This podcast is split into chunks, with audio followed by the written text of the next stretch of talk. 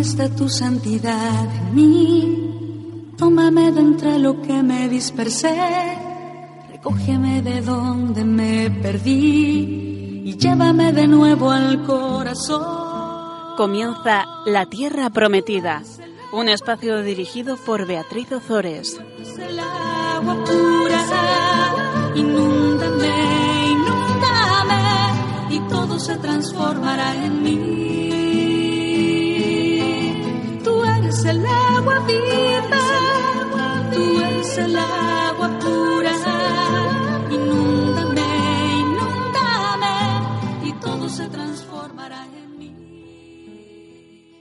Buenas tardes, queridos oyentes de Radio María.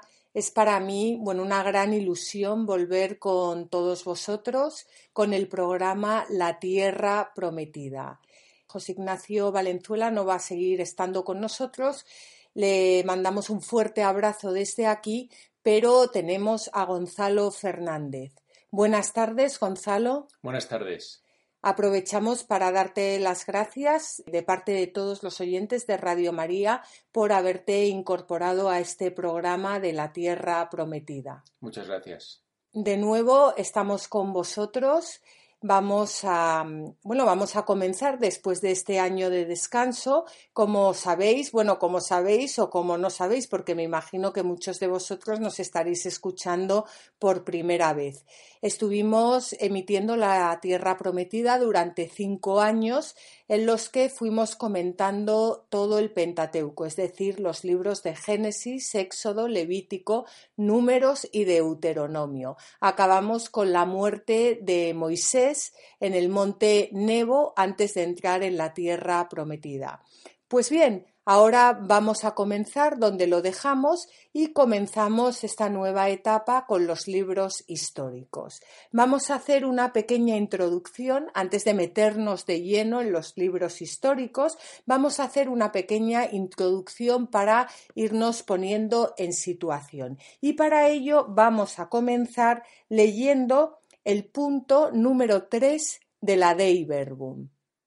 Dios, creándolo todo y conservándolo por su verbo, da a los hombres testimonio perenne de sí en las cosas creadas, y queriendo abrir el camino de la salvación sobrenatural se manifestó, además personalmente, a nuestros primeros padres ya desde el principio.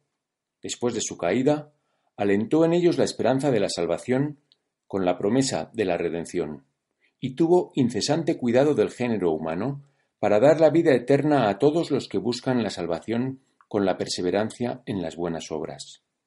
En su tiempo llamó a Abraham para hacerlo padre de un gran pueblo, al que luego instruyó por los patriarcas, por Moisés y por los profetas para que lo reconocieran Dios único, vivo y verdadero, Padre providente y justo juez, y para que esperaran al Salvador prometido.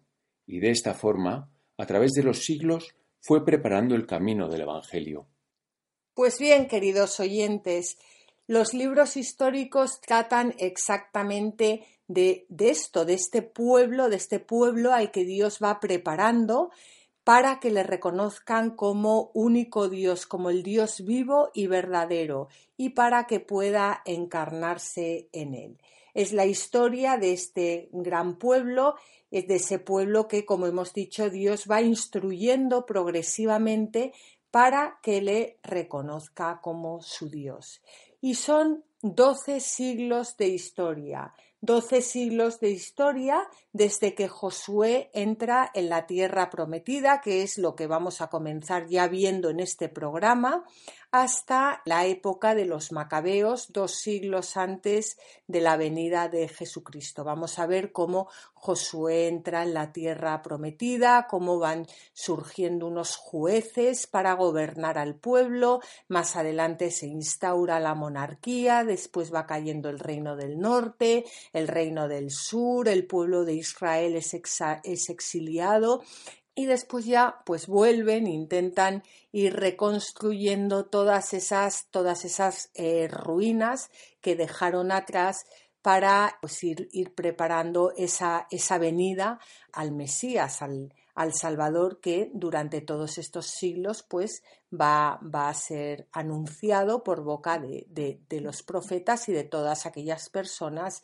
a las que Dios va llamando, a las que Dios va llamando pues para que, hablen y para que instruyan al pueblo y para que vaya formando al pueblo y para que les vayan sirviendo.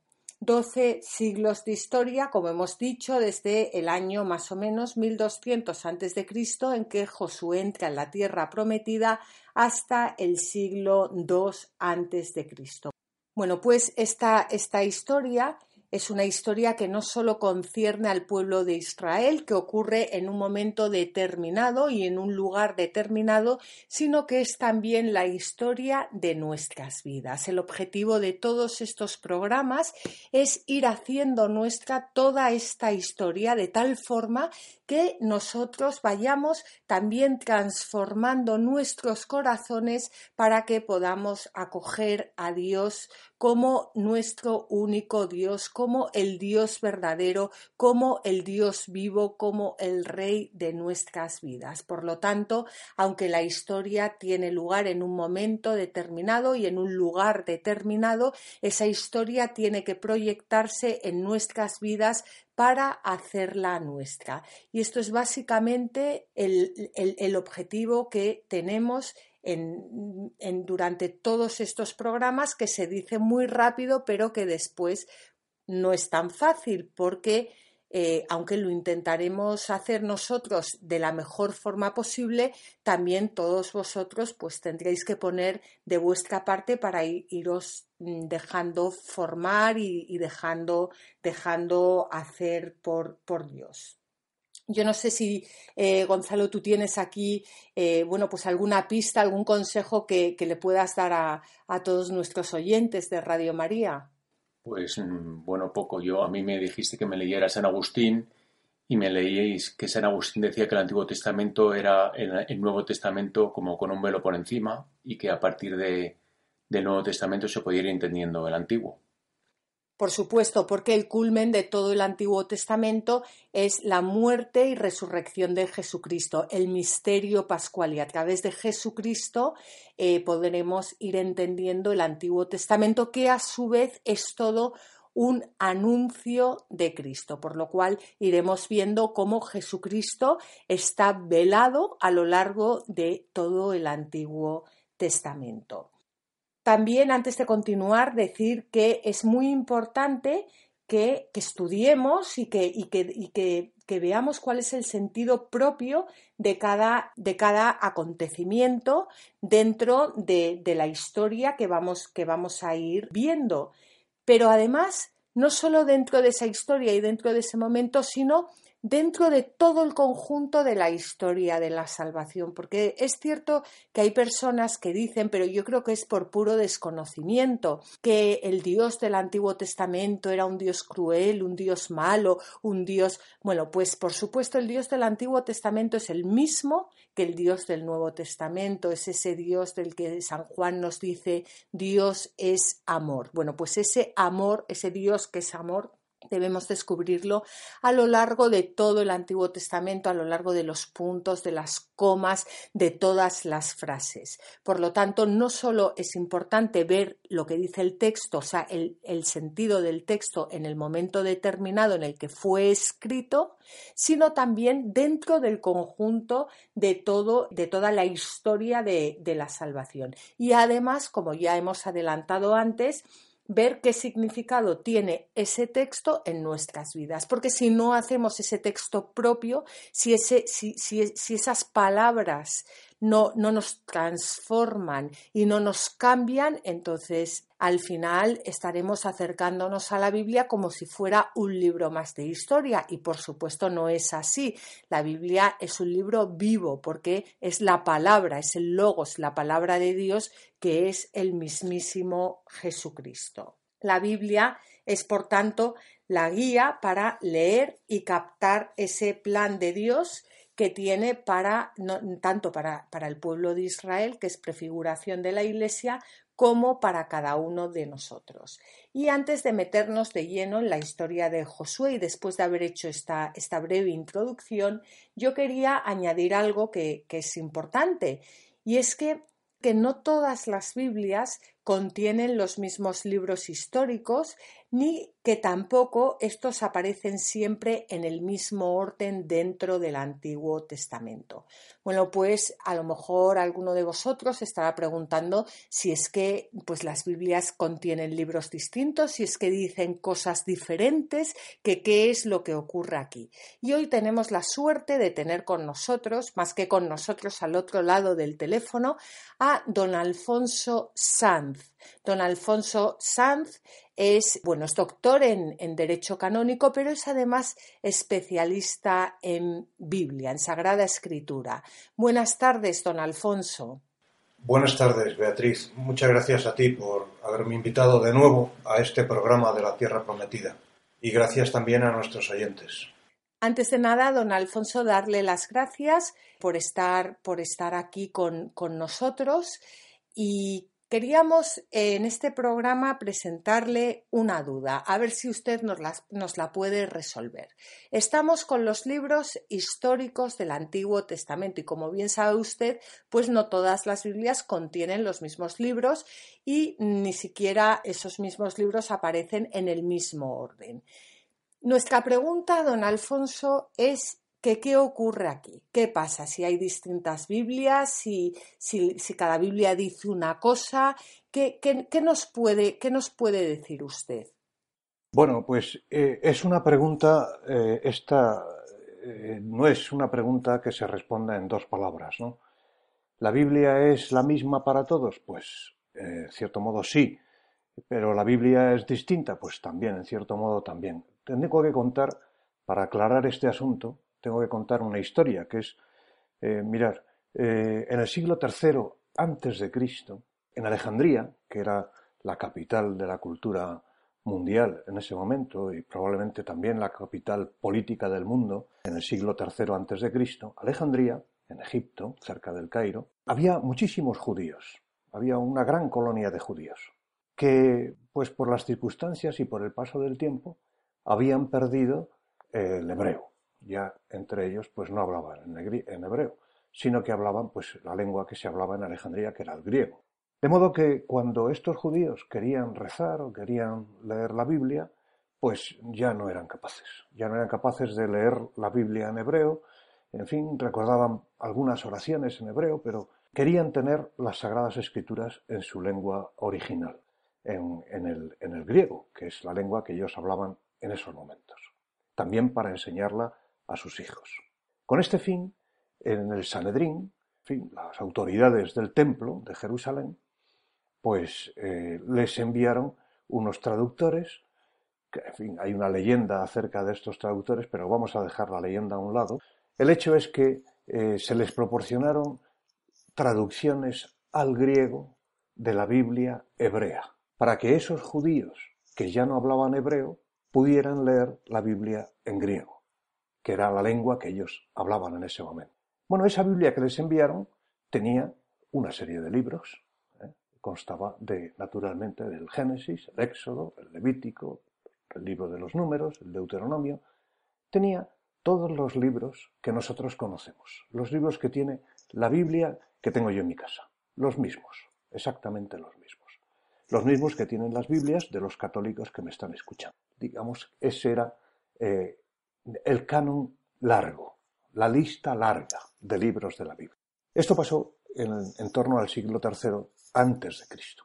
Pues bien, posteriormente, ya en el siglo I después de Cristo, después de Cristo, tuvo lugar una especie de conciliábulo o concilio de judíos en, una ciudad llamada Yavne. Y allí eh, esos judíos, como digo, en el primer siglo después de Cristo, o sea, cuatro siglos después de esa traducción al griego de la Biblia, estos judíos reunidos en concilio hicieron una lista de libros de la Biblia, la lista de los libros que conformaban la Biblia. Ahí está el libro del Génesis, el libro del Éxodo, el libro del Levítico, naturalmente, todos los libros que nosotros conocemos, excepto siete. hay siete libros que esos judíos en el siglo I, reunidos en Yamni, no incluyeron entre los libros canónicos de la Biblia.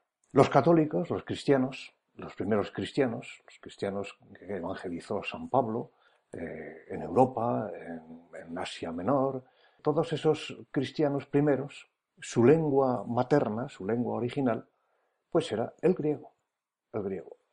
En Roma ya era el latín, pero el griego era la lengua común, la lengua, la lengua que usaba todo el mundo, era la lengua que todo el mundo conocía, ¿no? como hoy día el inglés. ¿no? Si te querías mover por el imperio, aunque, aunque el imperio era el imperio romano, sin embargo, sobre todo en Oriente, pero en todo el imperio, se conocía el griego, porque era la lengua de, la cultura, la lengua, la lengua, la, la lengua común. ¿no?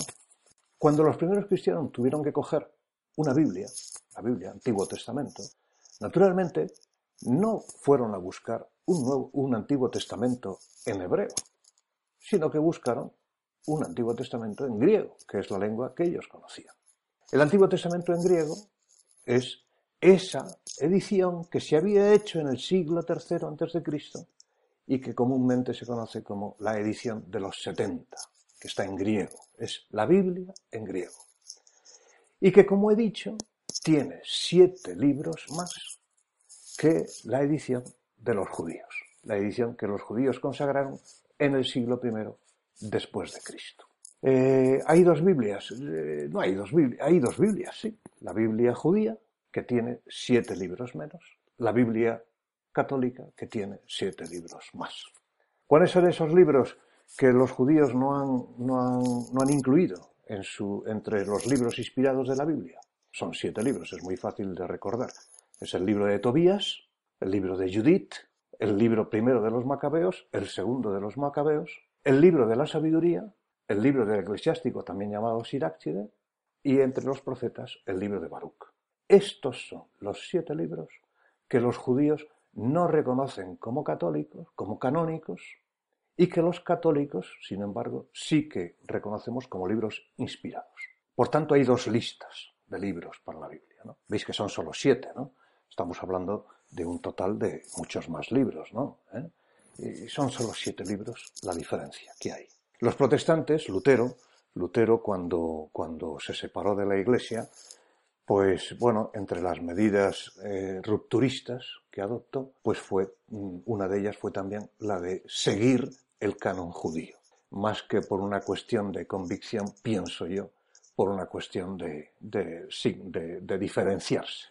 De modo que los protestantes, o al menos los protestantes de muchas confesiones protestantes, siguen el canon judío, es decir, el, corto, la Biblia corta, no la Biblia larga de los católicos, sino la corta. ¿Hay dos Biblias? En realidad no hay dos Biblias. En realidad, aunque, aunque hay una Biblia que tiene siete libros más, que es la nuestra, y una que tiene siete libros menos, que es la judía o la protestante, en realidad hay una sola Biblia. ¿no?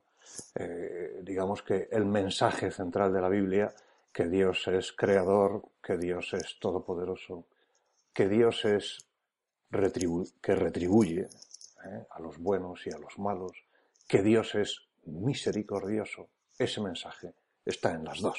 Está en la Biblia católica y está en la Biblia judía, como está en la Biblia protestante. El mensaje no se, no se altera porque en una haya siete libros más y en otras siete libros menos. El mensaje central es ese. El mensaje central de la Biblia, que es el anuncio del Mesías, el anuncio de Jesucristo, está tanto en la Biblia católica como en la Biblia judía. La Biblia, toda ella, el Antiguo Testamento, trata de anunciar a Jesucristo. Y eso está tanto en la Biblia judía como en la Biblia católica. Muchas gracias, don Alfonso, por haber estado esta tarde aquí con nosotros y por haber resuelto esta duda que teníamos. Muchísimas gracias. No, no, no me lo agradezcas. Gracias a vosotros por escuchar. Gracias por darme la oportunidad de, de hablar de la Biblia y hablar de Jesucristo y hablar de Dios. Gracias. Hasta la próxima. Bueno, pues una vez que don Alfonso nos ha aclarado, nos ha aclarado esta duda, Simplemente decir que nosotros los católicos tenemos, eh, como bien ha dicho él, seguimos el canon griego. Antes de nada, recordaros que el canon eh, son la lista, la lista de libros inspirados que la Iglesia reconoce como, como, tales y que quedó cerrada en el concilio de Trento en el año 1546. Antes de continuar, Gonzalo, ¿te importa decirnos cuáles son esos libros históricos que vamos a seguir en estos programas y que tenemos en nuestras Biblias? Muy bien, perfectamente. Primero tenemos el Pentateuco con el Génesis, Éxodo, Levítico, Números y Deuteronomio.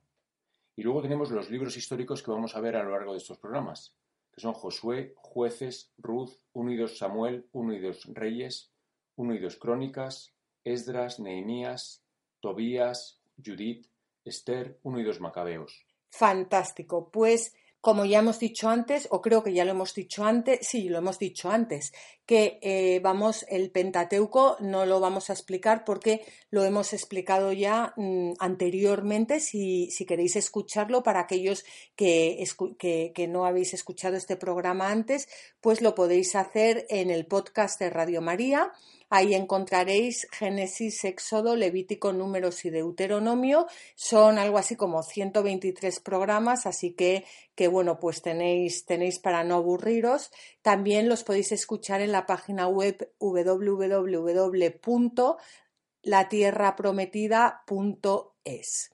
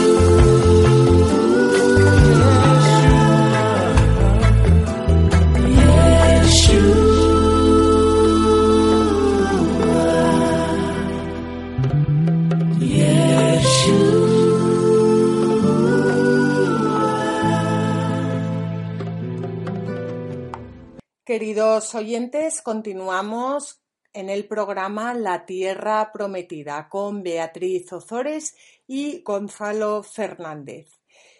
Pues estábamos hablando de Josué, vamos a meternos de lleno en el libro de Josué y antes, antes de meternos de lleno, de tirarnos a la piscina, vamos a ver un poco cuál es la estructura del libro de Josué. El libro de Josué tiene una estructura muy sencilla y en ella se pueden distinguir dos partes, dos partes extensas que están precedidas por un prólogo y culminadas por un epílogo. Tanto en el prólogo como en el epílogo se condensa el contenido teológico del libro.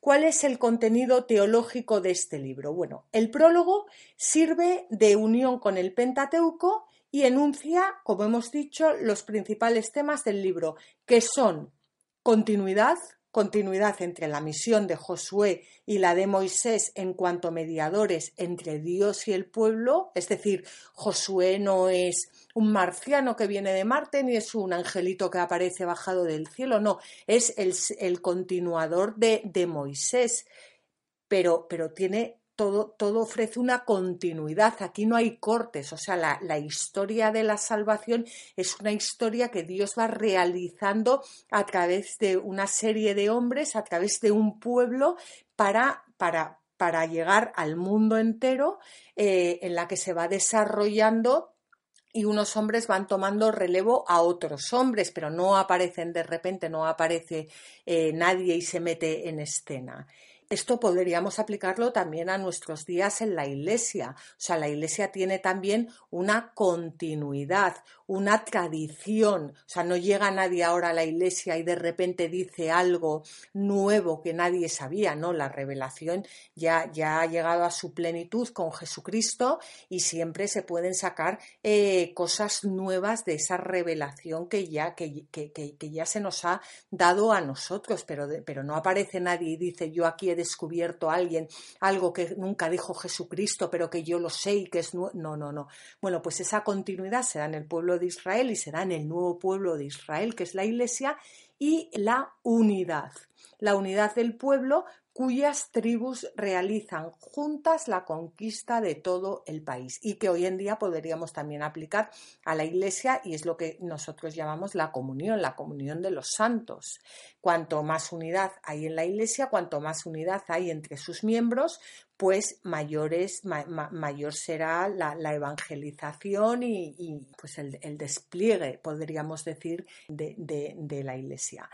También esto lo podemos aplicar a nuestras vidas, porque nosotros formamos parte de esa tradición, formamos parte de esa iglesia y además tiene que, tenemos que tener una unidad, una comunión con los miembros de la iglesia y además una unidad entre nosotros. Porque si entre nosotros, entre nosotros, perdón, cuando digo entre nosotros, que creo que no me estoy explicando muy bien, es, o sea, nuestras personas. Tiene que haber una unidad de vida. O sea, una persona que, quiere o sea, que quiere alcanzar la santidad, que quiere anunciar el reino de Cristo, que quiere servir a Cristo, no puede, por un lado, beberse todos los días siete botellas de whisky y a la vez hacer apostolado. Bueno, pues, pues tiene que conquistar esa tierra, esa tierra, esa persona que Dios le ha dado para poder llevar a cabo esa misión. ¿Cómo? Pues aniquilando a sus enemigos, que en este caso serían las siete botellas de whisky o la droga o la ira o lo que sea para, para poder conquistar de verdad y, llevar a cabo la misión en su vida. Yo no sé si me estoy explicando bien, Gonzalo. Bueno, yo creo que lo he entendido, sí. Bueno, pues si tú lo has entendido, espero que nuestros oyentes también. Pues este sería el prólogo. El prólogo y luego tenemos esas dos partes que son la toma de, la primera parte es la toma de posesión de la tierra prometida, es decir, la conquista, la segunda parte es la distribución de esa tierra entre las doce tribus y después, como habíamos dicho antes, el epílogo, el epílogo que cierra este libro y que eh, vuelve a resaltar estos dos temas tan importantes de continuidad y unidad. Muy bien, pues yo creo que después de esta breve introducción ya podemos adentrarnos en el libro de Josué. Y antes de comenzar con el libro de Josué, vamos a leer el final, los últimos versículos del libro del Deuteronomio, que termina, termina con la muerte y el entierro de Moisés, para, para ponernos ya en, en, situación. Estamos hablando del capítulo 34 del libro del Deuteronomio, versículos 1 al 12. Luego subió Moisés desde las estepas de Moab hasta el monte Nebo, cumbre del Pisgah, que está frente a Jericó. El Señor le mostró todo el país Galad hasta Dan, todo Neftalí, y la comarca de Efraín y Manasés, y toda la comarca de Judá hasta el mar occidental, el Negev, la zona de la vega de Jericó, ciudad de las palmeras, hasta Soar. Entonces le dijo el Señor, Esta es la tierra que prometía a Abraham, a Isaac y a Jacob cuando dije, A tu descendencia se la daré. Te la dejo contemplar con tus ojos, pero no entrarás en ella. Allí murió Moisés, siervo del Señor, en el país de Moab, como había dispuesto el Señor. Él lo enterró en el valle, en tierra de Moab, frente a Bet Peor, sin que nadie haya conocido el lugar de su sepultura hasta hoy. Tenía Moisés ciento veinte años cuando murió, pero no se había enturbiado su vista ni había perdido su vigor. Los hijos de Israel lloraron a Moisés en las estepas de Moab durante treinta días, cumpliendo así el tiempo de duelo por Moisés. Josué, hijo de Nun, estaba lleno del espíritu de sabiduría, porque Moisés había impuesto sus manos sobre él. Los hijos de Israel le obedecieron y actuaron conforme el Señor había mandado a Moisés. No ha vuelto a surgir en Israel un profeta como Moisés, a quien el Señor trataba cara a cara. Nadie ha hecho los signos y prodigios que el Señor le envió a realizar en la tierra de Egipto contra el faraón, sus servidores y todo su país. Ni ha habido mano tan fuerte, ni realizado tamaños prodigios como obró Moisés a los ojos de todo Israel. Pues estamos en el fin de una etapa en la que el pueblo de Dios, guiado por Moisés, había experimentado la protección del Señor en el largo camino recorrido desde su salida de Egipto hasta las puertas de la tierra prometida. Ahora comienza una nueva etapa, una nueva etapa en la que Josué sucede a Moisés y todo el pueblo se dispone a tomar posesión de la tierra prometida, de la tierra que Dios había prometido a sus padres. Se lo había prometido ya, como, como habíamos visto en programas anteriores, a Abraham y esa promesa pues, pues la había hecho extensiva a toda su descendencia. A Abraham la repitió a Isaac, a, a Jacob, a José, a Moisés y ahora a Josué. Tanto el prólogo que vamos a ver a continuación como el epílogo de esta historia centran su atención, como ya hemos explicado antes, en dos aspectos fundamentales que son la continuidad y la unidad. La continuidad entre las misiones de Josué y de Moisés como mediadores entre Dios y el pueblo y la unidad de ese pueblo cuyas tribus realizan juntas la conquista de todo el país. Bueno, pues vamos a empezar ya con, el libro de Josué en sí, con el, con el prólogo. Estamos en el capítulo 1, en el capítulo 1 del libro de Josué y vamos a leer a continuación los versículos del 1 al 5. Después de la muerte de Moisés, el siervo del Señor, el Señor habló a Josué, hijo de Nun, servidor de Moisés, diciendo, Moisés, mi siervo, ha muerto. Ahora levántate y tú, junto con todo este pueblo, pasa el Jordán camino de la tierra que yo doy a los hijos de Israel. Os he dado todos los lugares a donde lleguen vuestras pisadas, tal como prometía Moisés.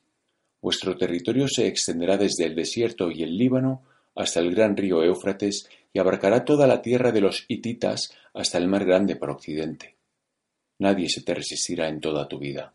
Lo mismo que estuve con Moisés, estaré contigo. No te rechazaré ni te abandonaré. Pues fijaos cómo el comienzo del libro de Josué define a Moisés como el siervo del Señor. Qué sencillo resulta definir la vida de una persona que ha dedicado todos sus esfuerzos toda su vida a escuchar al Señor y a cumplir su voluntad, el siervo del Señor.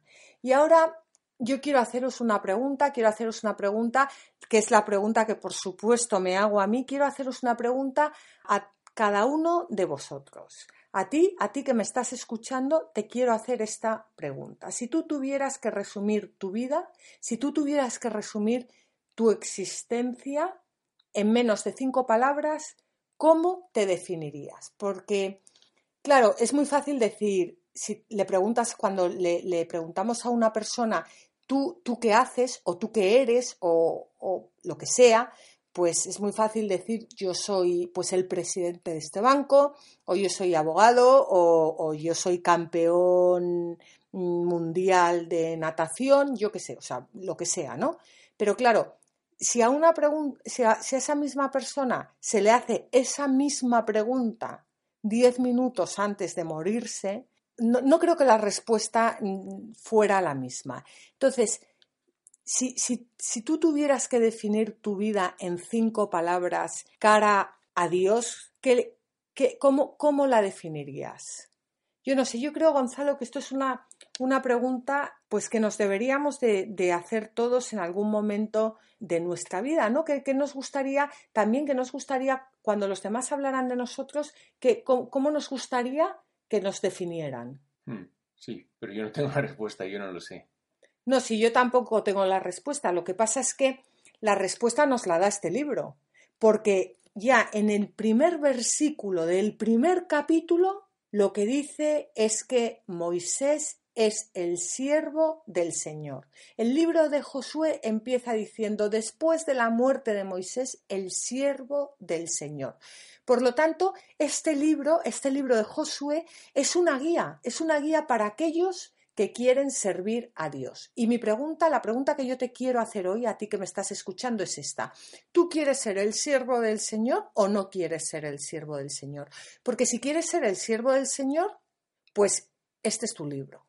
Y si no quieres ser el siervo del Señor, pues yo creo que este no es tu libro, aunque bueno, lo puedes escuchar, o sea, lo, te puedes meter en él porque siempre, siempre te vendrá bien. Pero yo personalmente quiero ser la sierva del Señor y quiero acercarme al libro de Josué como una guía práctica para ver qué tengo que hacer para ser la sierva del Señor. Y dice, continúa el primer versículo, diciendo que el Señor habló a Josué, hijo de Nun, servidor de Moisés. Por lo tanto, si Josué es el servidor de Moisés y Moisés es el siervo del Señor, lo que nos está diciendo este libro es que Josué es el siervo del Señor. Ya en el primer versículo del, prólogo, el autor sagrado nos está diciendo que este libro es la historia de aquel que escucha al Señor y que cumple su voluntad, que al fin y al cabo eso es la santidad. La santidad no consiste en hacer grandes cosas ni en tirar fuegos artificiales. La santidad consiste en escuchar al Señor poniéndose en su presencia y en cumplir eh, y en cumplir su voluntad. No tienen que ser cosas grandes, pues hay personas que llegan a la santidad dentro de una vida totalmente ordinaria, sin, sin grandes hazañas, y hay otras personas que, que alcanzan la santidad realizando grandes hazañas, pero porque el Señor les está pidiendo eso, pero a los ojos del Señor no vale más una cosa que la otra, porque yo creo, Gonzalo, no sé si estarás de acuerdo conmigo, en que muchas veces lo vemos esto con unos ojos mundanos y parece que las personas que tienen unas vidas como, como, como más vistosas son más santas. Sí, es algo que es complicado de entender, yo creo, bastante complicado. Sí, que muchas veces una persona, una madre de familia que se ha pasado toda la vida en casa haciéndole la comida a los hijos y, cuidando a su marido y, cuidando a sus hijos, pues, pues eh, alcanza un grado de santidad que quizás a los ojos del mundo no, no, no es palpable, no es visible, pero, pero que, que es, eh, ha hecho exactamente lo que le estaba pidiendo el Señor y no, no se ha ido a conquistar grandes mundos. En cambio, a otras personas le pedirá que se vaya a conquistar grandes mundos. Bueno, pues cumplir la voluntad del Señor. Esto es a lo que estamos llamados todos y a lo que estamos llamados todos en Cristo, como nos dice el Evangelio de San Mateo en el capítulo 26, versículo 42. De nuevo se apartó por segunda vez y oró diciendo, Padre mío, Si no es posible que esto pase sin que yo lo beba, hágase tu voluntad. La historia de Josué es, por tanto, la historia que en Jesucristo se hace mía, convirtiéndose en mi historia y convirtiéndose en tu historia. Cada uno de nosotros, por supuesto, está llamado a escuchar la voz del Señor y a servirle conquistando la tierra que el Señor quiere darnos en propiedad. ¿Y cuál es esa tierra? ¿Cuál es esa tierra? Pues esa tierra somos nosotros mismos, nosotros mismos con, con la misión que Dios nos ha encomendado desde la eternidad, porque Dios tiene una misión para cada uno de nosotros que no la puede hacer nadie más. La misión que Dios me ha encomendado a mí solo la puedo hacer yo. Dios ha confiado en mí y me ha, y me ha encomendado esa misión. ¿Para qué?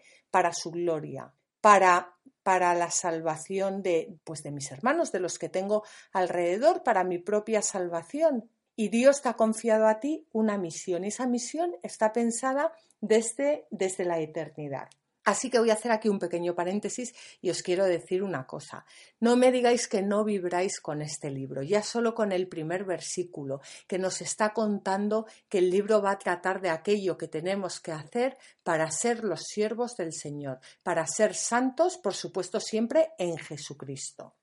Yo no sé si, si, a lo mejor exagero un poco, Gonzalo, yo lo encuentro apasionante. ¿Qué te parece a ti? Bueno, a mí por lo que vas contando me, está empezando a apasionar. bueno, pues a ver si también eh, les apasiona a nuestros oyentes que, que es, como hemos dicho al principio del programa, nuestro objetivo, apasionarnos con la palabra de Dios para que se haga nuestra y para, y para que nos, nos, renueve, nos transforme y nos, y nos santifique. Ahora vamos a hablar un poquito del nombre de Josué. El nombre de Josué en hebreo significa, perdón, significa, no se dice, Yeshua. Yeshua que significa el Señor salva o Salvador.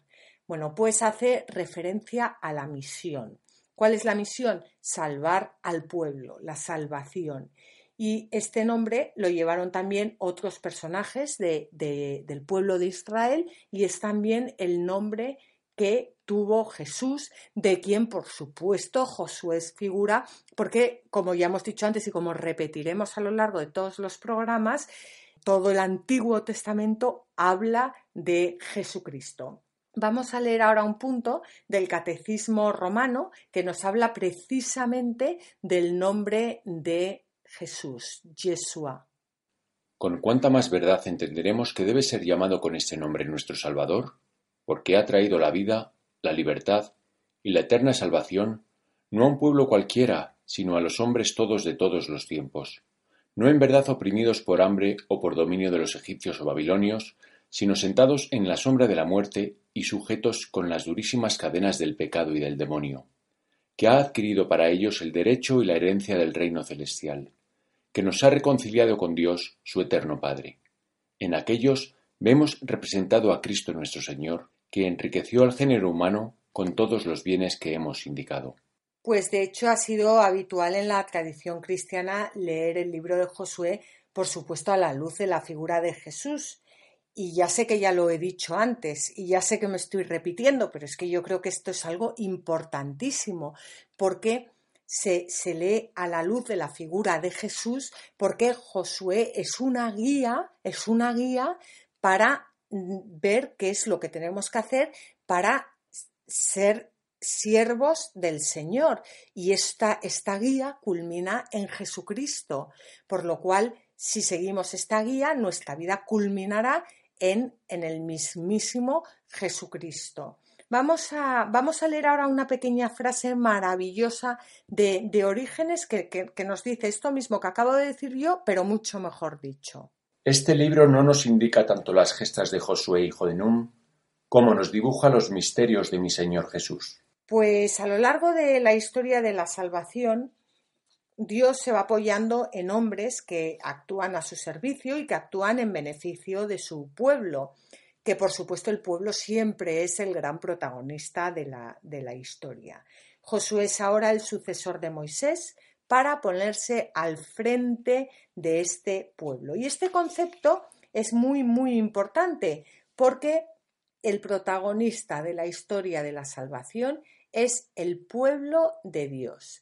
El autor de la historia de la salvación es Dios. El que guía a su pueblo es Dios. ¿A través de quién? Pues de unas personas que Él va llamando, que no es ni porque sean mejores ni porque sean peores, sino que Él va llamando para, pues, pues para guiar a, a su pueblo a través de estas personas y que no son ni los protagonistas ni los autores, sino como ya hemos dicho, personas que se ponen al servicio de Dios para que Dios lleve a cabo la historia de la salvación en su pueblo, para que Dios lleve a cabo la historia de la salvación en cada uno de nosotros.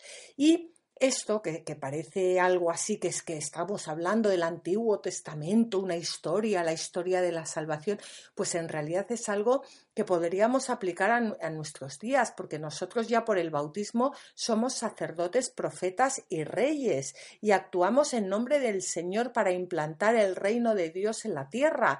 Y cuando nosotros tenemos una vida oculta, tanto cuando, tenemos una vida oculta como cuando tenemos puestos eh, de, directivos o puestos importantes, eh, un cristiano bautizado tendría que utilizar todo eso para servir al Señor, para instaurar el, el reino de Dios en la tierra, que es lo, que, lo que no hizo el, demonio, mientras el arcángel San Miguel al Señor le dijo, servian, te serviré, que es lo que debemos decir cada uno de nosotros todas las mañanas cuando nos levantemos, servian, te serviré, quiero ser tu siervo, pues, pues el demonio hizo todo lo contrario y dijo, non servian, no te serviré. Por lo cual, aquellos que quieren servir a Dios, pues dirán, servian, como hizo la Virgen María, fiat, hágase en mí según tu palabra, y los que no, pues se unirán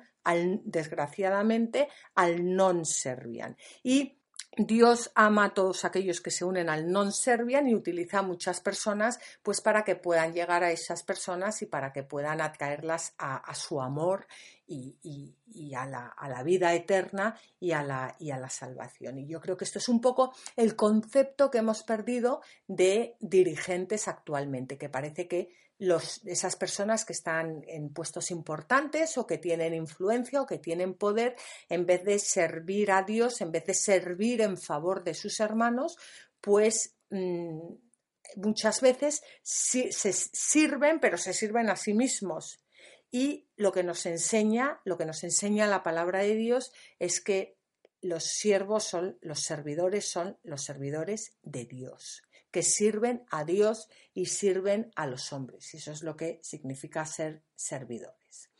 No sé si tú quieres añadir algo más aquí, Gonzalo.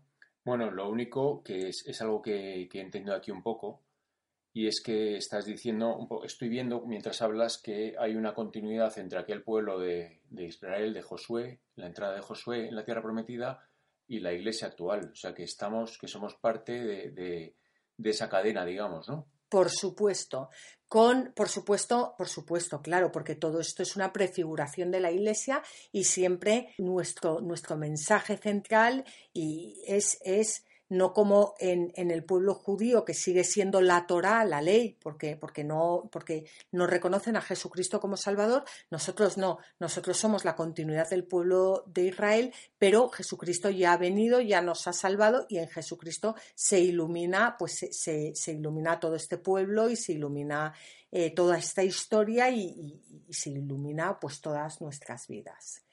Yo creo, Gonzalo, que lo vamos a dejar aquí, porque a mí se me ha pasado volando, pero, pero hemos llegado ya al final del programa. Lo que haremos será en el próximo programa, que será dentro de 15 días, continuar y terminar con el, con el prólogo, con el prólogo de, de Josué y comenzar ya con, esa conquista en sí de la, de la tierra prometida. Y yo creo que podemos invitar a nuestros oyentes a que vayan leyendo el libro de Josué. ¿A ti qué te parece? A mí me parece perfecto, sí. ¿Eh? Y, si, y si no entendéis algo, pues, pues nada, no, no, os preocupéis porque, porque lo vamos a ir viendo aquí. También si queréis escribirnos, sabéis que podéis hacerlo a la tierra prometida radiomaria.es o podéis enviarnos una carta al, programa poniendo a la atención de la tierra prometida. Y bueno, pues Gonzalo y yo os agradecemos muchísimo que hayáis estado con nosotros, que hayáis compartido este, este rato con nosotros y como siempre, pues os animamos a que cojáis vuestras Biblias, a que, a que las leáis, a que las recéis, a que las saboreéis, porque en los libros sagrados el Padre que está en los cielos sale amorosamente al encuentro de sus hijos para conversar con ellos. Mis rocas ya no harán daño a nadie, mis montes se harán camino para todos. Mi pasto abundante medicina será para todo el que coma de mí. Yo seré la tierra que emana leche y miel. Así concluye en Radio María La Tierra Prometida con Beatriz Ozores. Tú el agua pura.